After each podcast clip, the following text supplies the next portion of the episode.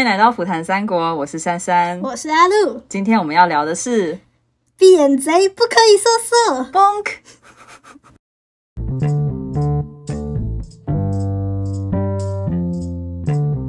谢谢大家的支持，让我们竟然有机会做到第二季，耶！还蛮意外的，竟然有达标哎！那就请大家再继续支持我们啦。今天的话，我们的主题比较特别，就是会让三国跟法律做一个结合。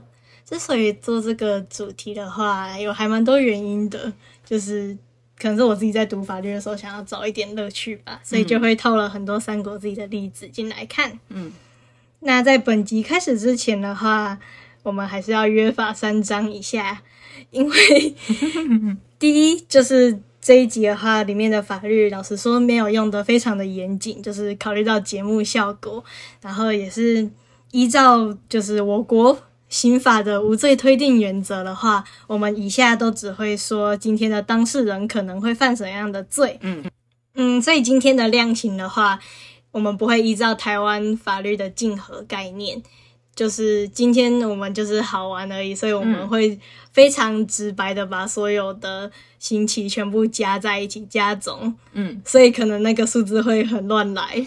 对啊，再请大家放心，如果你们被告然后被判刑的话，并不会直接加总起来，是法律他就是法官有自己的。一套规则在运作，大家请不用担心为什，么要讲这个会被告希望大家不会遇到这种事情。？OK，对啊，你们等到碰到的时候再去了解就可以了。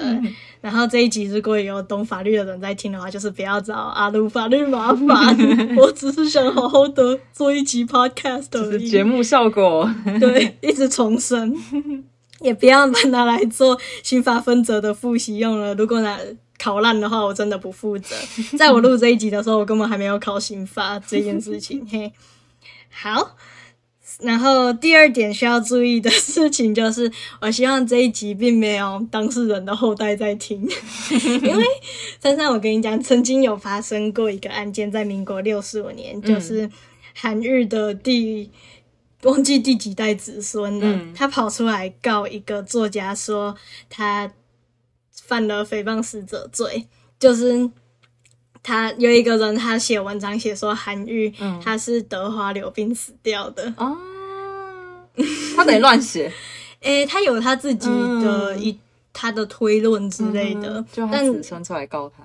对他子孙就出来告他，嗯所以希望今天不会有 就是东吴的子民们 不要来告我。姓孙的。他老实说，就是以诽谤罪的构成要件来看的话，今天也是不会成立啦，因为我们今天都是有做的史实上的考证的，所以应该是没什么问题。珊珊，请放心。好哦，哦，第三件事情的话，就是考虑到其实讲三国这个战争时期，就是老是说什么战争罪、杀人罪、伤害罪这种很大的框架一拉进来的话，今天会审不完，可能会审到变成牛伦堡大审一样。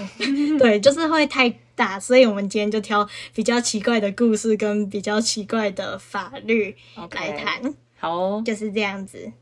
珊珊有什么问题吗？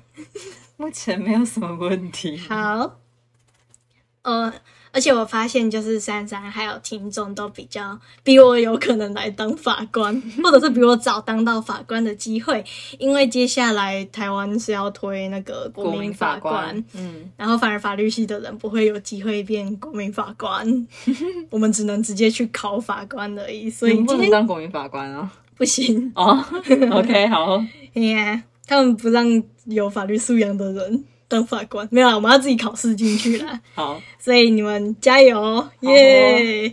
然后我们今天就是来当做培养一下国民法官素养，好哦，没有啦，今天都是坏示范，大家真的去当国民法官的时候，不可以学珊珊，也不可以学阿路，听到了没有？我们今天的被告是谁？我们今天的被告的话，我给你一个提示：嗯腿短。，OK，OK，腿短其实有两个人，好像都蛮有可能的，孙权跟曹操都蛮有可能。再给我提示。子虚，OK，孙权，耶、又是拳拳的场合。批斗拳拳大会，超快乐的。好，那你觉得我们今天被告全权他会被我们判几年？你先猜一个数字好了。嗯，加加总总给他个十年吧。十年哦，对啊，好轻哦。真的吗？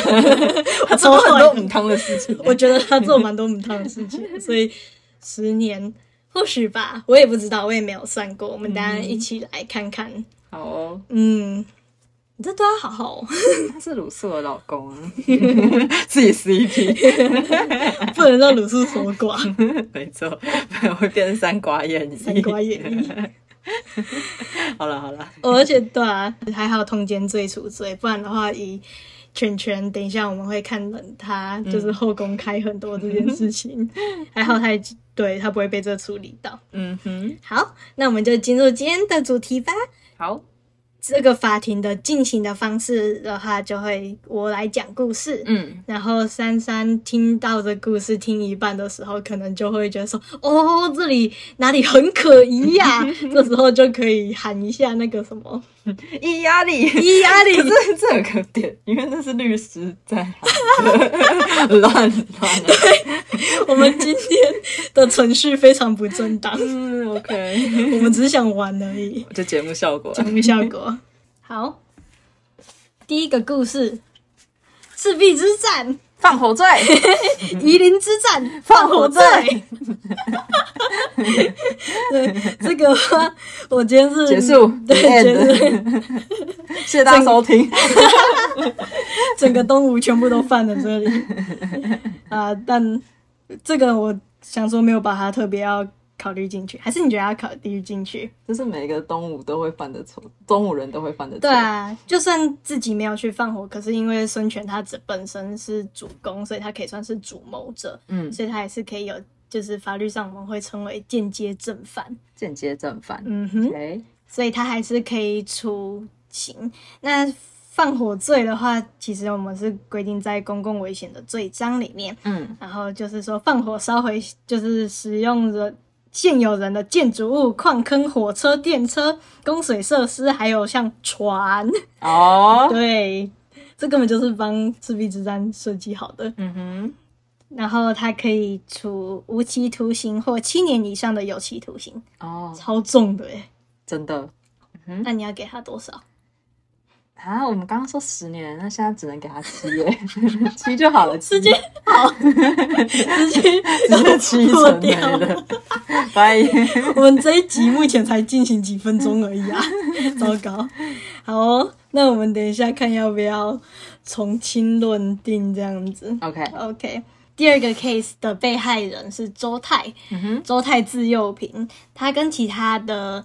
将领比较不一样，是他是从比较低阶干起的，然后家庭背景也没有像其他的将领一样，很多都是来自就是世家大族，不是有钱人。嗯，所以在当时的社会的话，他官如果要做到比较大的话，通常是也比较困难，而且也容易引起下面的人不服。对，所以呢，在他没有很多人支持他的状况下，他的老板孙权。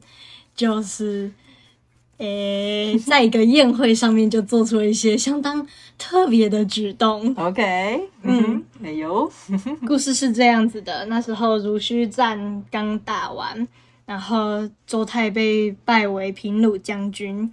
那时候朱然跟徐盛他们都是周泰的部属，他们就并不是非常的。喜欢这个决定，觉得他一下官做太大，他凭什么来当这些人的上司？嗯，所以孙权呢，他就摆了一个酒宴，这样子，在酒宴上面，孙权拿着酒杯来到沉默的周泰面前。酒宴上，孙权拿着酒杯到沉默的周泰面前，让周泰在众人面前脱下衣服。露出他的大奶子，不是饱满的肌肉，上面布满了大大小小的伤痕。孙权即使知道周泰身上的伤从哪来，又是为谁而受伤，刮胡他自己，但还是故意在每一个人面前问这些伤痕的来历。周泰那总是云淡风轻的脸上泛起一抹红晕，但清明的眼神中却牢牢回望着孙权，透露着一点困惑。仲谋的指腹划过周泰的背，沿着脊椎一路向下，来到了后腰。我听到你的一个笑声，我觉得还是不行的。周泰微微站立，不知是因为酒精还是众人的视线使他全身发烫。主公，有平，不准笑。孙权的气息轻拍在他的耳际，仲谋湿湿软软的音调，仿佛还是昨日那需要他照顾的小孩，今日却多了霸主的威仪。OK OK，小剧场结束，回到原文。刚才那里是我跟珊珊突然间写的小段子，但是嗯，在《三国志》里面也差不多啊。就是孙权拿酒到了周泰面前，叫他脱衣服，然后就开始手指开始不安分，在人家的伤口各个伤痕上面就是一一的细数，然后开始问周泰他们每一条伤痕的来历，什么时候是为了孙权在哪一场战役受的伤等等的。等一下，他刚刚叫他脱衣服，这不太对吧？而且在大家面前呢。嗯，我也觉得还蛮有问题的，他而且他后来还在摸摸摸摸摸。对啊，他犯了什么罪？哦，他这里有你没有含义压力，我忘记喊了，压力。不含。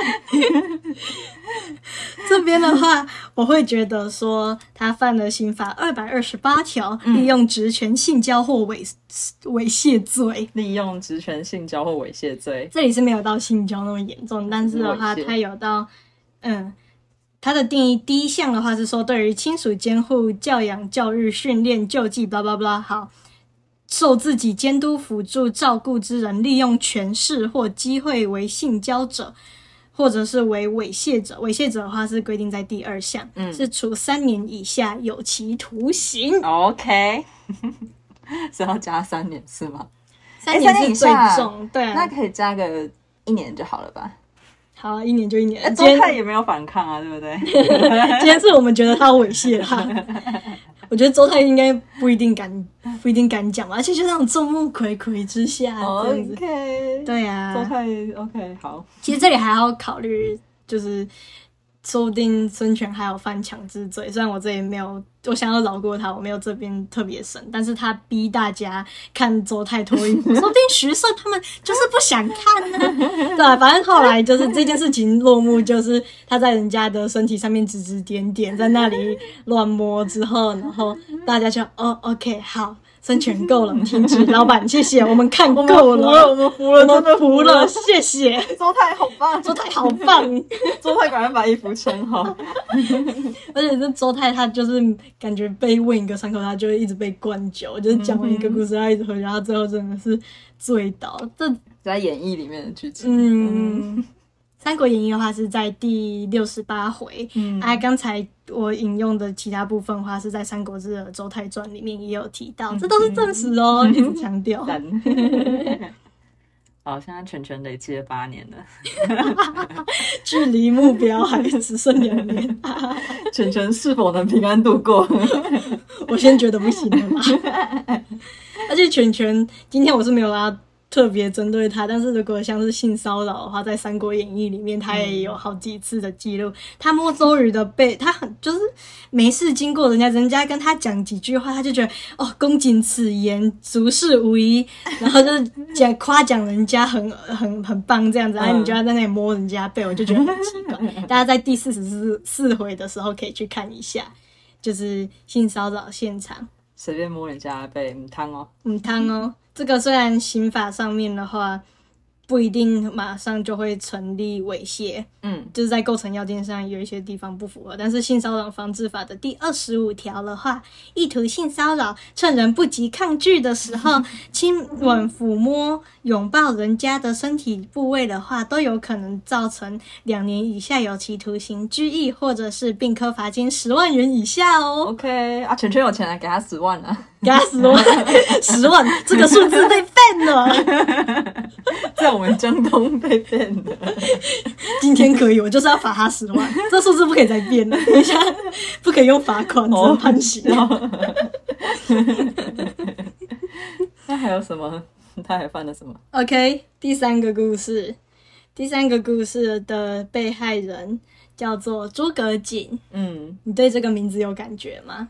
他是诸葛亮的哥哥。没错，诸葛亮就是诸葛家，他们都很酷，他们的小孩有在三个国家都有分别当官，分别应该说诸葛亮很小的时候就跟他哥哥分别了，嗯然后诸葛瑾就在东吴那边工作。还当的官当的还蛮不错，而且跟孙权感情其实也还蛮好的。，OK，然后两兄弟平常不太会有太多的公司以外的互动，嗯，嗯，两个人的距离抓得很刚好，因为不同阵营嘛，对啊避嫌一下。嗯，但他们感情应该还不错啦。就是诸葛瑾还有送小孩给诸葛亮养一下这样子。嗯，嗯，好，讲回来，诸葛瑾他到底是什么事件呢？嗯诸葛瑾他的一个特色，就是他的脸有点长，这让爱恶作剧的孙权就很爱拿这件事来开刀。屁孩孙权。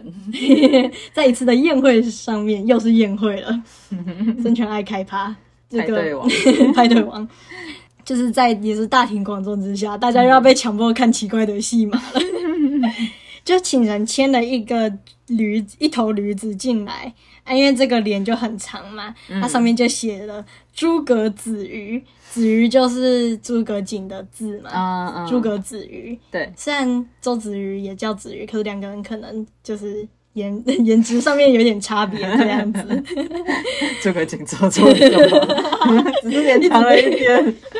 一直被追，然后所以他简其实他就是还蛮像是在羞辱诸葛瑾的，嗯或许他觉得他在开玩笑吧，不太好笑啊，我觉得。他就在这个驴子上面写了这四个字嘛，嗯然后这时候大家就觉得很尴尬，Oh my god，这个状况怎么解决？就看这个诸葛瑾的脸又拉了更长了一些。这时候呢，有一个聪明的小朋友跑出来了。哇，诸葛家的小孩都是吃聪明长大的，这个小孩就是诸葛瑾的儿子，他叫做诸葛恪。哦诸葛恪就跪在了孙权面前，然后说：“请让我，诶、请给我笔，让我多写两个字。”嗯，然后权权就哦好啊，就给他的笔。然后诸葛恪他就在这个驴子的脸下面继续写“之驴”，嗯哼，他就提了这两个字，就是的驴子的意思。很聪明。嗯，这个驴子的脸好长哦，他这样已经塞了。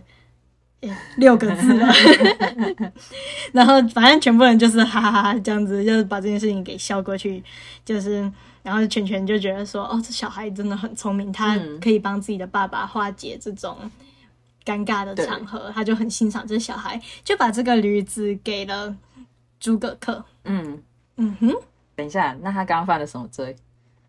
我应该要问你才对，好，没事没事，没有啦要是我要说伊阿里啊，你看你又忘记喊了没？我要自己改。一阿里，嗯，这里的话，我会觉得说他可能有公然侮辱之嫌疑，嗯哼，就是刑法的三百零九条。嗯，公然侮辱人者的话，可以处拘役或九千元以下罚金。哦，其实蛮轻的呢，所以现在十万九千呢，九千元以下啦。你要刚好九千吗？好了好了，就给他好这样，九千，我我们就不用反正钱很多嘛，就给他罚。钱。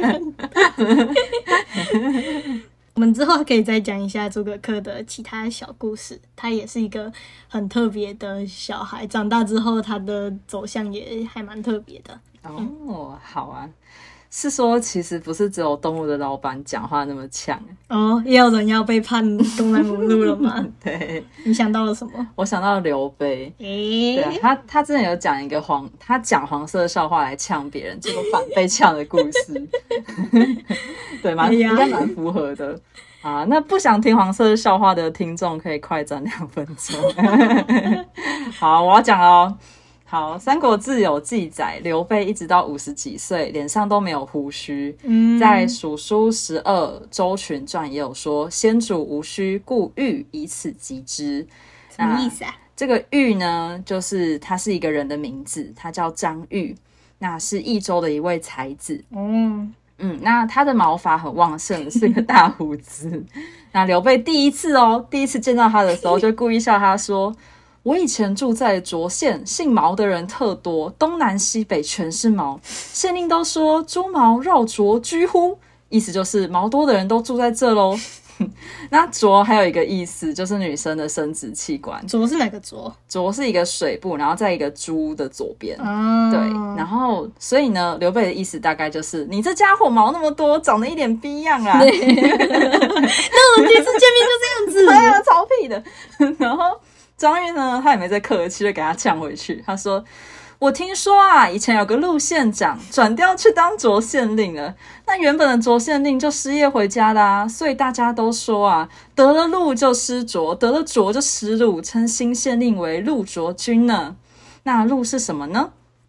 古代就有个字谜：长江东逝陆鸟飞，白鹭鸶的鹭，然后去掉鸟，配一个水字旁，就是陆卓君的陆。哦，对，张玉是在说什么呢？啊，这个有读书的人就是不一样，他是说正常人有老二就没有逼，有逼就没有老二。敢问阁下脸上没有毛是都有还是都没有？诶，对，所以简单来说，我们来统整一下。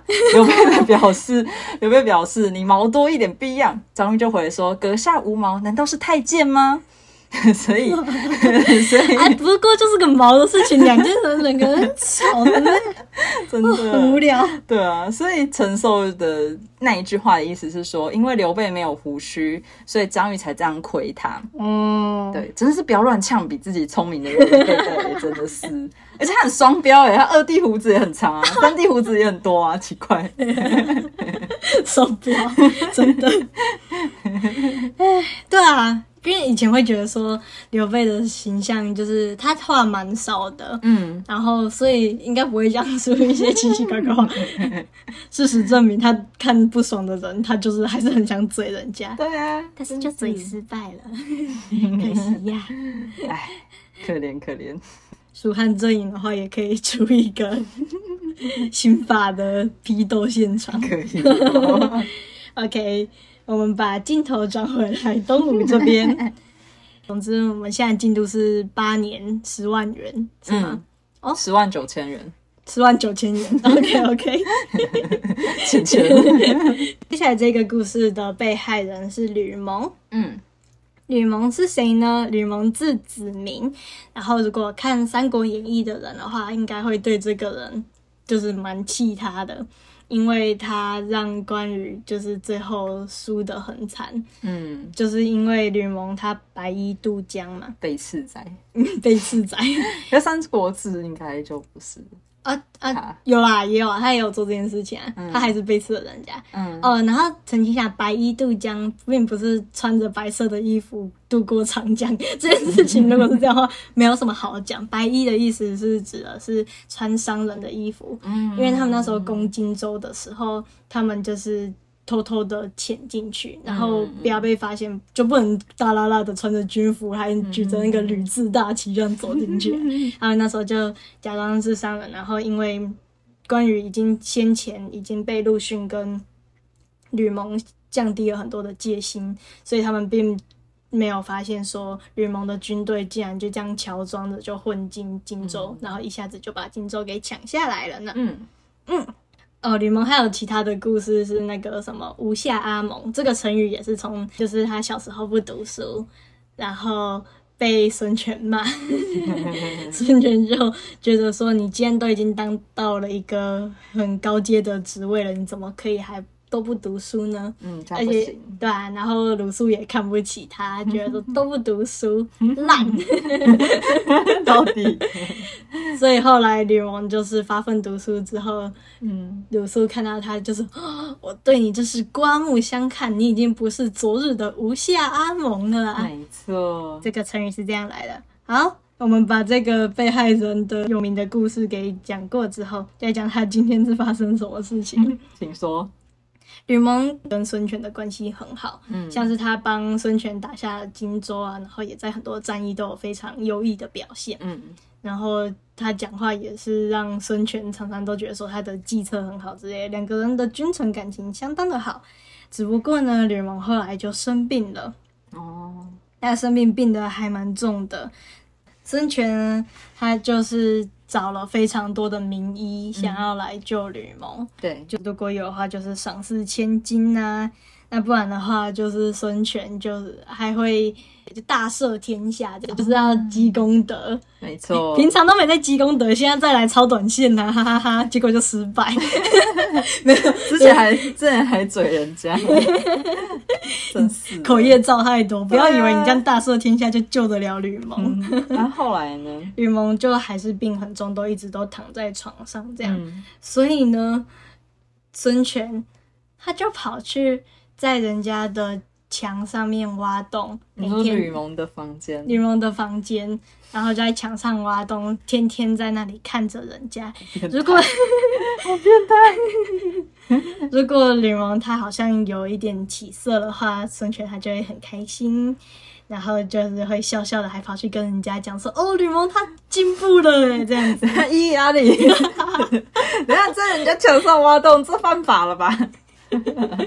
没错，你还是比我想象中还要梦幻一点。真的假的？我想让你讲个段落。好，谢谢。好，请说他犯了什么？这里的话，我怀疑他有妨碍秘密的嫌疑，是刑法的三百一十五条之一项。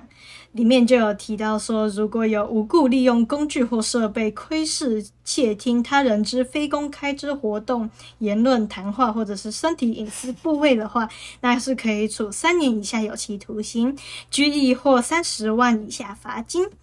嗯，那这个部分的话，我自己的想法是，它只能说有可能成立，因为虽然确实这是个非公开活动，养病这件事情，就是尤其是病例这种非常的个人隐私的东西，老实说是不会让别人知道。对啊我们现在在诊所也是，病例是在宪法上面也是归在是最严格解释的隐私权里面。嗯嗯，然后，但是这里比较有问题的是，我们通常在解释这一条的利用工具的话，会觉得说工具其实是要能让自己的现有的五官可以更进步的方式，例如是用望远镜啊，是可以让自己的能力大幅提升。可是他只有挖洞，然后用眼睛去看。对他还是用了眼睛去看，所以老实说，这里能不能成立三一五了？三一五之一，我个人觉得还蛮看不同法官自己的见解的。居然嘿呀、这样真的很严重啊，不能被判刑，超奇怪的。嗯，就罪刑法定就是他怎样法条怎样讲，我们就只能怎样去讲，我们不可以扩大去解释太多，嗯不然的话，刑法就会变成在滥用他的这样子法律在迫害别人。原来如此，但是呢啊，我觉得没有恶意啦。没有恶意就可以这样吗？我不觉得哦。你刚刚本来要说什么？但是我那么的好心，我怎么会让这件事情就这样不了了之了呢？所以我还是找了一个罪来 来治孙权，太棒了，太棒了。给他判。如果比较敏感度的话，会觉得说，其实这样的事件会跟我们之前才刚通过的一个新法有关。是跟骚法吗？对，跟骚法的话，在第三条里面有讲到，本法里面所指的跟踪骚扰行为的话，就是特定反复持续某种违反他人意愿的行为，然后或许跟性或性别有关，那都算。第一款的话，就会讲到监视、观察、跟跟踪或知悉特定人之行踪。第二款以盯梢、守候、尾随或其他方式接近特定人之住所、居所、学校、工作场所，经常出入之活动场所的话，嗯其实都可以算在跟踪骚扰的这一个行为里面。而且只要对特定人的配偶、仔细写清、同居亲属，或者是特定人生活紧密关系者，我觉得这里吕蒙跟孙权已经可以算是这样子的关系啦。嗯，所以我觉得说，如果还有以监视，你看，不觉得我刚才讲那些东西都超符合？真的 所以一跟骚法第三条的话，我觉得这里我们应该要让孙权是有罪的。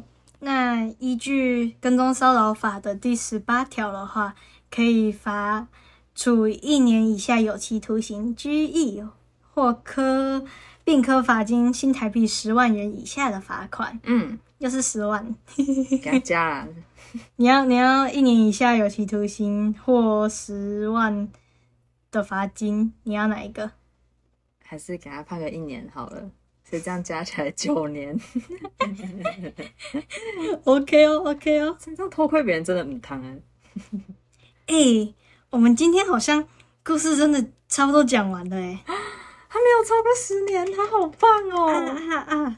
哦，有一个，如果要把毁损罪算进去的话，啊，砍桌子是不是？对啊，他在赤壁之战之前不是那个砍了一个桌角，唯一的战机，表示说，如果有人敢再反抗我的命令的话，你们就如同此案砍。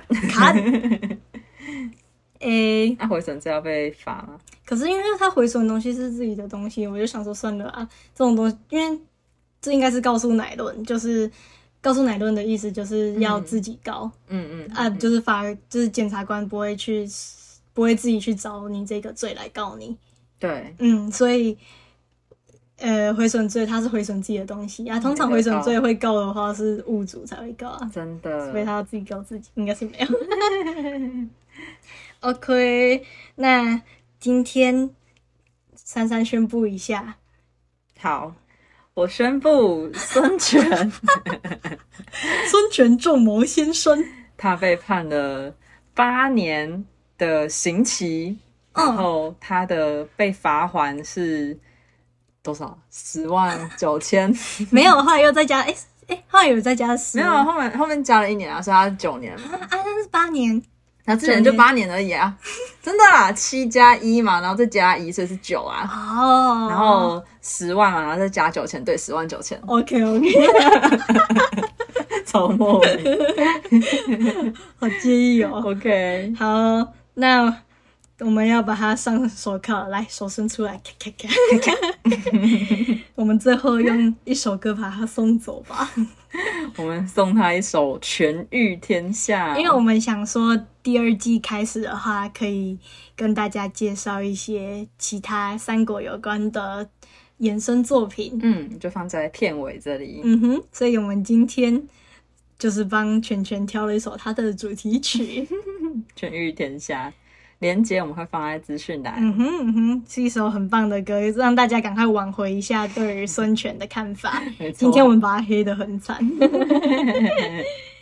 OK，那我们这一集就这样子喽，拜拜，拜拜。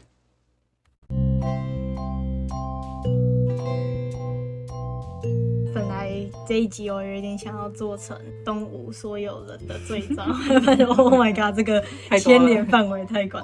可是我还是觉得太史慈的故事还蛮有趣的，所以想要讲一下。嗯，你认识太史慈吗？太史慈不太熟哎。我也我我刚开始也对他不太熟，我只有觉得他的名字很帅而已，就是嗯太史是复姓，对，然后慈，而且慈就是一个通常觉得好像不太会用在男生上面的字、啊，其实不一定，可是确实比较少见一点。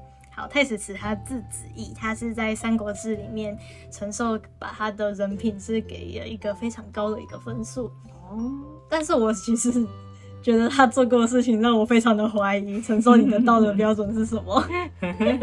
所以我要讲他年轻的时候，太史慈曾经做过的奇怪的事情。好，你等一下听到奇怪的地方，还是可以喊咿呀，你 刚才都没有正确的喊。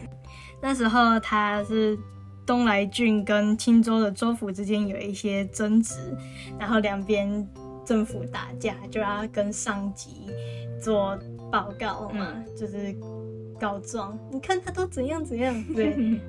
其实我们现在的政府体制也还蛮像这样子的，对，嗯，然后但是因为中央那时候真的是很废，然后也很忙，所以他们只会优先受理先到的奏章。对，所以那时候东来郡跟州府他们就是在抢谁先到。很不幸的是呢，州府的使者他先到了洛阳，就是到了首府首都那边去。对，然后太史慈就惨了惨了惨了，我这样子的话，人家就已经要送进去嘛，他就想了一个奇怪的计谋，他就赶快就，哎、先生，不好意思，你也是来送那个通章的吗？那个人就嘿呀嘿呀是啊，然后他就说啊，你那奏章在哪里？然后那他就拿出来，呃，他就说哦，在车上这样子。对，然后太史慈就哦，我是这边的公务员，我你可以拿出来给我看一下。他假冒公务员，OK，然后呢？假冒公务员其实这里应该就有一条罪了，但是我们先 pass 过去。好，然后那个在个等剧情的高潮。周府的师尊，他因为他不知道他是东来郡的人，所以他就真的把那个奏章给拿出来给他。此时呢，太史慈就从他的怀里把刀子拿出来，OK，然后就把那个奏章给砍了。伊阿力，这不行啊！我觉得超好笑。你想象一下那个鬼那个人的死者的反应，在这里哦，啪，然后那个速度会慢，那个慢动作。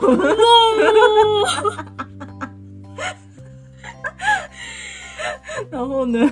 对，然后那个就啊，他拿刀子砍我的奏章，然后他就赶快把那个死者带到旁边，就说 不行，你以为你这样子的话，你就可以逃过一劫吗？我跟你讲，今天并不是我去拿那个奏章的，是你自己拿给我。